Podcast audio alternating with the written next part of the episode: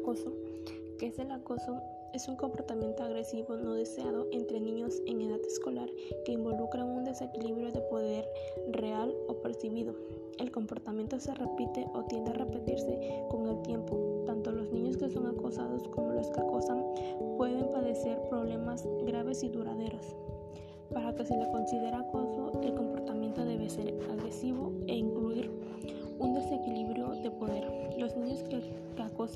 usan su poder como la fuerza física, el acceso a información desagradable o la popularidad para controlar o dañar a otros.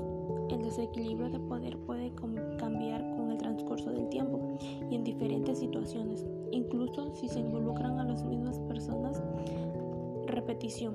Los comportamientos los comportamientos escolares suceden más de una vez o bien tienen el potencial de producirse más de una vez.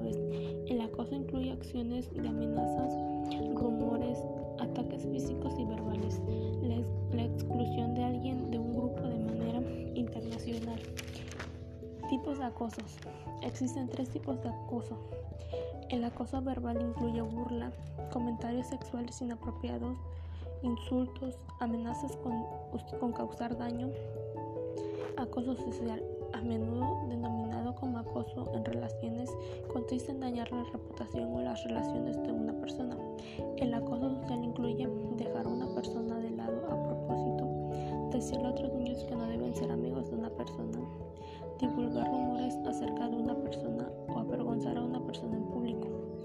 El acoso físico involucra dañar el cuerpo o las posesiones de una persona.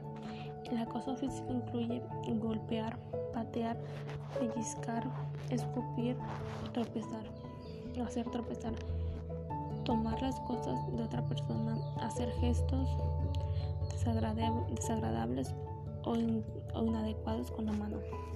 ¿Dónde y cuándo se dan situaciones de acoso? El acoso puede producirse durante el horario A pesar de la mayoría de las situaciones de acoso se denuncian, suceden en el edificio escolar.